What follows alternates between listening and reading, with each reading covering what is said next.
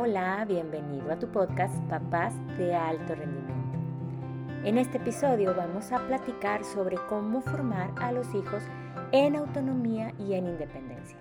Créeme, hacer a los hijos autónomos, además de que les fortalece su autoestima, también les permite funcionar por sí mismos, les permite ser más felices. ¿A poco no se siente bien padre cuando tú puedes hacer algo que aunque te daba miedo, se te hacía difícil o que nunca habías intentado y que de pronto logras hacer? Se siente súper padre. Ese sentimiento de logro es genial. Imagínate en los niños cuando empiezan a hacer las cosas por sí mismos, el orgullo que sienten y si los papás estamos junto con ellos, echándoles porras, animándolos, motivándolos para que intenten las cosas que, que ya están listos para hacer, pues los resultados siempre son bien positivos. Y efectivamente, una de nuestras principales funciones como papás es preparar a los hijos para que vuelen de nuestro lado. Sí, ya sé que suena un poquito duro y un poquito fría esta frase, pero es la verdad. La realidad es que nos toca preparar a los hijos para que se vayan de nuestro lado, para que ellos sean capaces de crear su propia vida. Aquí, cerquita de nosotros, o quién sabe, a lo mejor al otro lado del mundo. Y bueno, aunque podamos pensar que para eso falta muchísimo, sí es importante aprovechar todos los días la oportunidad para irlos formando en autonomía pero siempre respetando su personalidad, su periodo sensitivo y también tomando en cuenta su etapa de desarrollo. Y desde muy pequeños, cuando están en esta etapa de, aprendizaje y te empiezan a decir, no, yo solito, yo solito, mami, o yo solito, papi, y ellos no te dejan que tú hagas las cosas eh, por ellos, lo quieren hacer solito, tal vez porque así es su personalidad, o tal vez porque quieren imitarte a ti, o imitar a sus hermanos mayores, ¿sí? Pero eso sí, para ellos es muy, muy importante ir adquiriendo habilidades motoras y practicarlas cada día. Dejarles volar te puede parecer estresante porque al parecer puede haber muchos riesgos o peligros. Pero si poco a poco tú vas descubriendo aquellas cosas que tu hijo ya puede y además quiere hacer por sí mismo y se lo permites, pues te vas a dar cuenta de que este proceso es parte del crecimiento de tu pequeño y solo requiere que sus papás confíen en él y que lo animen a intentarlo. Ten mucho cuidado con la sobreprotección. Fíjate, si tu hijo puede y quiere hacer algo por sí mismo y no se le permite, es probable que se esté frenando, que se esté evitando su desarrollo normal. Es lógico que existe la tendencia de los papás para proteger a sus hijos, pero a veces esto cae en la sobreprotección, sobre todo con los más pequeños. Es casi inevitable verlos como personitas desamparadas, que tienen que recibir ayuda para todo, incluso para lo más básico. Pero si queremos hijos felices, y potencialmente capaces, es necesario enviarles el mensaje de que pueden lograr muchas cosas por sí solos. Algunas veces también es la actitud de los papás. Y no es cuestión de que creas o no de que tu chiquito ya es capaz de hacer las cosas, sino que prefieres hacerlas tú por él, para ahorrarte tiempo, para evitar cierto desorden. Sin embargo, lo mejor para tu hijo es que le enseñes a hacer las cosas por él mismo y que lo animes con paciencia, con confianza, en que lo va a ir logrando poco a poquito y que cada vez lo va a ir haciendo mejor. Y esto aplica para cualquier edad. Mira, me acuerdo que mis hijas estudiaban, bueno, estudiaban es un decir, iban a una escuelita Montessori cuando estaban en maternal. Y en una de las juntas de papás nos explicaban un poquito cómo era una mañana de trabajo. Y en una de esas el maestro comenta que en las actividades de vida práctica los niños eh, habían preparado una limonada y luego nos muestra unas, unas imágenes, una presentación de los niños haciendo la limonada y para la sorpresa de los papás estaban usando cuchillos reales. Estaban partiendo limones con cuchillos reales y nos explicaban incluso que también utilizaban y manipulaban objetos de vidrio y demás. Ellos nos, nos explicaban evidentemente pues que tenían todos los cuidados, pero que también les daban a los niños la confianza de que lo podían hacer. Les explicaban los riesgos y además confiaban en ellos. Y a lo mejor como papás pensemos que no es necesario llegar a esos alcances, pero sí revisar y reflexionar si estamos haciendo por ellos algo que, que ya pueden hacer por sí mismos. Y aquí, fíjate, es súper importante que papá y mamá se pongan de acuerdo. A veces uno de los dos tiene más paciencia quizá para enseñar y otro a lo mejor es más miedoso o a lo mejor los dos están frenando el desarrollo de, su hijo sin, sin darse cuenta. Entonces, pónganse de acuerdo en el sentido de que los dos permitan, los dos enseñen, los dos animen a esos, a sus hijos a intentar cosas nuevas, aprender nuevas habilidades, a practicar aquello que todavía no le sale bien o no le sale rápido. Por ejemplo, comer o vestirse y desvestirse solitos o a lo mejor empezar a, a enseñarlos cómo bañarse, cómo limpiarse cuando van al baño, aunque queremos que queden súper limpios y no les quede ningún residuo cuando van al baño, pues va a llegar un punto en que tengan que hacerlo por sí mismos.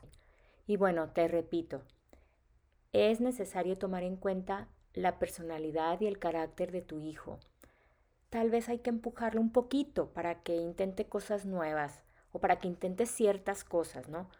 O quizá por el contrario, debes frenarlo porque lo que quiere hacer es algo para lo que aún no está listo y lo está poniendo en riesgo. La mejor recompensa para tu hijo será el sentimiento de logro. Sin embargo, también siempre pues es buena idea alabarlo, felicitarlo por su esfuerzo de hacer las cosas por sí mismo o incluso de intentarlo. Recuerda que esta actitud por parte de los padres forma niños seguros de sí mismos, con una autoestima sana, con una autopercepción de valía personal y esto es fundamental para el desarrollo óptimo de tu pequeño. Acuérdate que en el caso de la sobreprotección, el mensaje que está recibiendo el niño es que él no es capaz. Y esto se lo cree, o sea, aunque tú no se lo estás diciendo con palabras, sí se lo estás diciendo con tu actitud y con tu afán de hacer todo por él.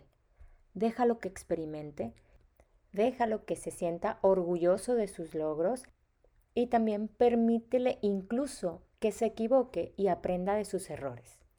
En el caso de mis hijas, me acuerdo que Jimé siempre mostró esta necesidad de hacer las cosas por sí misma, esta autonomía. Me acuerdo de una anécdota con ella cuando estaba en primero de primaria y habían empezado un programa nuevo ahí en el colegio y les dieron una vez un libro para que lo forraran, esa iba a ser la tarea. Me acuerdo que yo subí las escaleras y la vi que estaba ahí sentadita en, el escritorio y que estaba forrando un libro y le pregunté, ay, ¿qué estás haciendo, Jimé? Y me contestó que estaba haciendo la tarea y yo, ah, qué bueno, pues muy bien.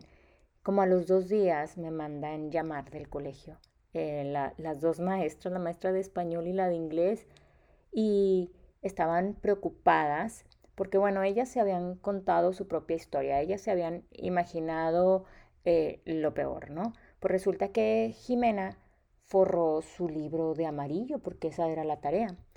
Pero al parecer el, día que sacaron el libro eh, para, para, usarlo, pues era nuevo para todos y casi todos pues venían forraditos muy lindos, los, los habían forrado las mamás o los habían llevado a engargolar o qué sé yo. Entonces, a Jimé como que cuando volteó y vio todos los libros bien forraditos de sus compañeros, pues como que le dio penita y así como que medio que lo escondía. Y las maestras me habían mandado llamar pues para decirme que le pusiera atención.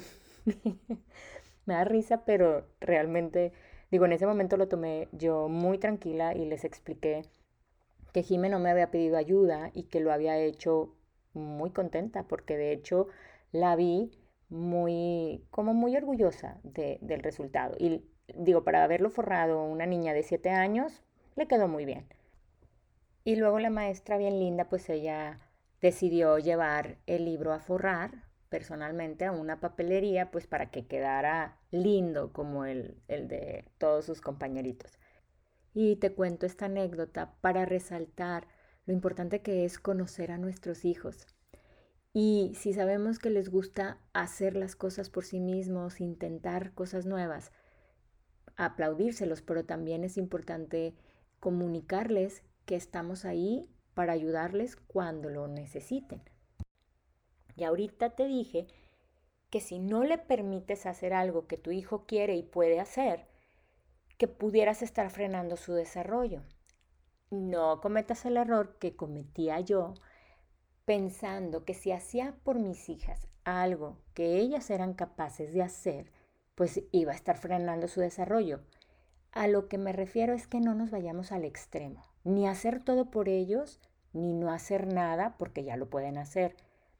Fíjate, hay un libro que me encanta, más adelante tendremos un episodio sobre este tema. Este libro se llama Los cinco lenguajes del amor de los niños. Y uno de esos lenguajes del amor son los actos de servicio. Entonces, yo por estar pensando en esta frase que retumbaba y que yo la veía como la verdad absoluta, el de no hagas por tus hijos nada que ellos pueden hacer por sí mismos. Y entonces nunca me di el permiso de demostrarles mi amor a través de los actos de servicio. Ellos, si ellos ya pueden hacer las cosas por sí mismos, pero tú quieres hacerlas por ellos como una manera de demostrar tu amor, se vale. Fíjate, con Jime también me pasó. Cuando estaba muy chiquitinga, ella pedía las cosas, es muy asertiva hasta la fecha. Entonces ella me pedía las cosas y a mí me daba risa. Yo hasta pensaba, bueno, ¿esta niña habrá sido princesa en otra vida o qué? Porque una vez se iba a meter a bañar y entonces me dice, ay, mamá, ya me voy a meter a bañar. ¿Me preparas mi pijama y me la pones ahí en la, en la cama, por favor? y yo pensaba, ¿por qué? Si tú lo puedes hacer. Y por estar pensando eso, que ella lo podía hacer, yo perdí la oportunidad de demostrarle mi amor a través de los actos de servicio. Y mira, la verdad es que cada niño es diferente y cada niño tiene destrezas y habilidades muy peculiares. El grado de estimulación que ha recibido o que recibe tu hijo también influye en, su capacidad para realizar ciertas cosas. Además, como ya te dije este, anteriormente, también eh, toma en cuenta su personalidad o la situación familiar. Es decir, no es lo mismo a que sea tu hijo el mayor, a que sea hijo único o a que tenga hermanos mayores a los que siempre quiere imitar. También hay edades ideales para que tus hijos vayan logrando ciertas cosas. Eso sí, siempre toma en cuenta que cada etapa es diferente de un niño a otro y que la autonomía se va adquiriendo de forma gradual. Por ejemplo, tu hijo entre uno y dos años pudiera ya, obviamente ya tiene la habilidad para moverse y para desplazarse con más confianza, entonces pudiera ya estar logrando comer ciertos alimentos utilizando la cuchara. Sí, al principio se va a ensuciar, pero acuérdate que esto es gradual. Poco a poquito va a ir perfeccionando. Él, por ejemplo, a esta edad, ellos ya pueden recoger sus juguetes también. De los dos a los tres años, los niños ya pudieran comer solitos y tomar en vaso. También a esta edad empiezan a estar listos para el control de esfínteres. Eh, los niños también a esta edad ya se pueden quitar los zapatos, se pueden lavar las manitas y pueden incluso ayudar en alguna tarea eh, en la casa, como recoger su, su plato. De los 3 a los 4 años ya se pueden vestir solitos, todavía no tienen eh, la motricidad para abotonar o, desabotonarse, pero sí se pueden, por ejemplo, quitar sus tenis y quitar sus zapatos. Eh, te pueden además ayudar a más cosas en la casa, como poner la, mesa, eh, y empiezan también a bañarse solitos con un, con un poco de ayuda, con, con, tu guía. Pueden también, cuando se lavan las manos, pueden cerrar la llave y tomar la toalla o, las servituallas para secarse sus manitas. De los 4 a los 5 años, los niños ya comen solos, utilizan los cubiertos, ya puede recoger su plato e incluso lo podría lavar con supervisión. Se pueden vestir solitos y ya pueden ahora sí abotonar y desabotonar su, su ropita y quitarse también y ponerse los zapatos. Pueden ya a esta edad cepillarse los dientes, ir al baño y limpiarse sin ayuda. Pueden bañarse solitos y pues también ayudar en, las tareas de, de, la casa. De los 5 a los 6 años, los niños ya pueden incluso utilizar todos los cubiertos, el cuchillo también para comer. Se pueden atar las agujetas. Acuérdate que hay que enseñarles, pero, pero ya motrizmente ya están listos para, para abrocharse las agujetas. Se visten solos, van al baño, se limpian sin ayuda ya se pueden también bañar, lavar el cabello completamente solitos. Y bueno, algo que también es importante abordar. ¿Qué pasa si tu hijo no quiere hacer las cosas por él mismo? Si ya tiene la edad para realizar las cosas, pero no las quiere hacer. Aquí es bien importante revisar si es que tú lo habías estado haciendo todo por, por él o por ella. Si es así, bueno, pues hay que motivarlo, hay que, hay que ayudarlo para que, para que lo intente. Este es un proceso en donde se requiere acompañamiento por la actitud de tu hijo. Requieres acompañarlo, requieres em, echarle porras, ponerte bien contenta cuando lo intenta y pues más cuando lo logra.